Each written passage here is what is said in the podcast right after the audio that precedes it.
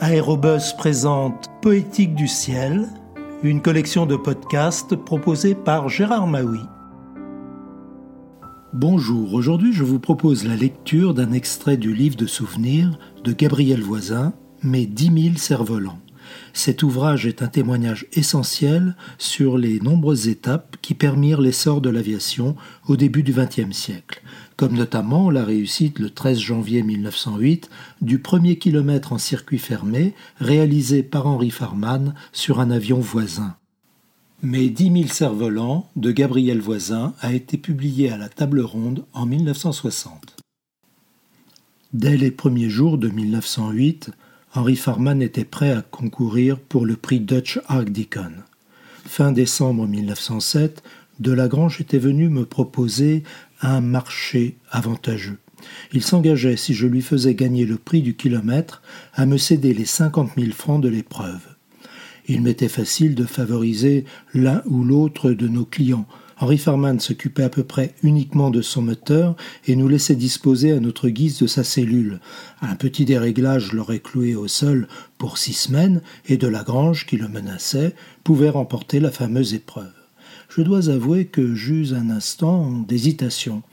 Mais de Lagrange était inexact, inconstant.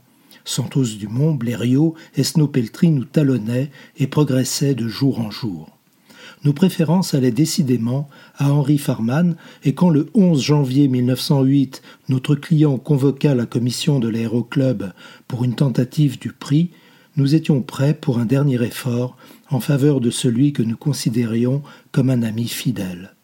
Herbster, le mécanicien de Farman, était un homme de confiance. Il avait dû suivre notre champion dans les courses automobiles, et cet apprentissage l'avait rendu soigneux, précis et débrouillard.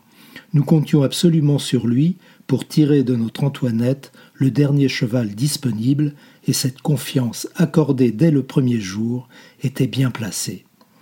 Le 13 janvier 1908, le personnel voisin se transporta de la rue de la Ferme à Issy-les-Moulineaux et ouvrit les portes du hangar Farman. Nous avions confectionné quelques jours plus tôt les trois fanions qui devaient jalonner le parcours. Mon frère, accompagné par l'un de nos hommes, planta les fanions du départ près des fortifications de Paris. Le fanion du virage était à peine visible, 500 mètres plus loin, à l'ouest du champ d'Issy. À sept heures du matin, nous étions prêts.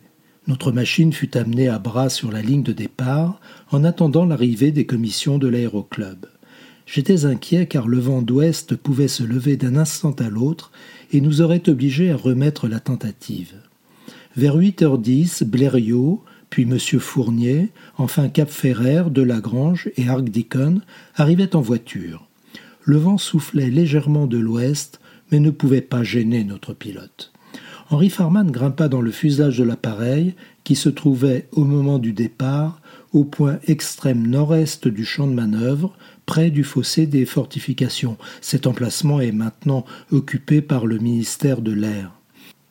Je mis moi-même le moteur en route en lançant l'hélice à la main. Colliex, Herbster et deux de nos hommes maintenaient la machine au point fixe pendant le réglage. L'ensemble mécanique fonctionnait admirablement. Henri Farman fit un signe de la main, l'aéroplane démarra et quitta le sol en quelques mètres. Il était à la hauteur des fanions quand il franchit la ligne de départ le virage fut exécuté avec une maîtrise consommée et le retour se termina sans incident. Henri Farman atterrit à l'emplacement qu'il avait quitté une minute et vingt-huit secondes plus tôt. Le cercle enchanté du premier kilomètre, officiellement chronométré, nous appartenait. La période héroïque était terminée, l'aviation allait entrer dans l'ère commerciale. À bientôt pour de prochaines lectures.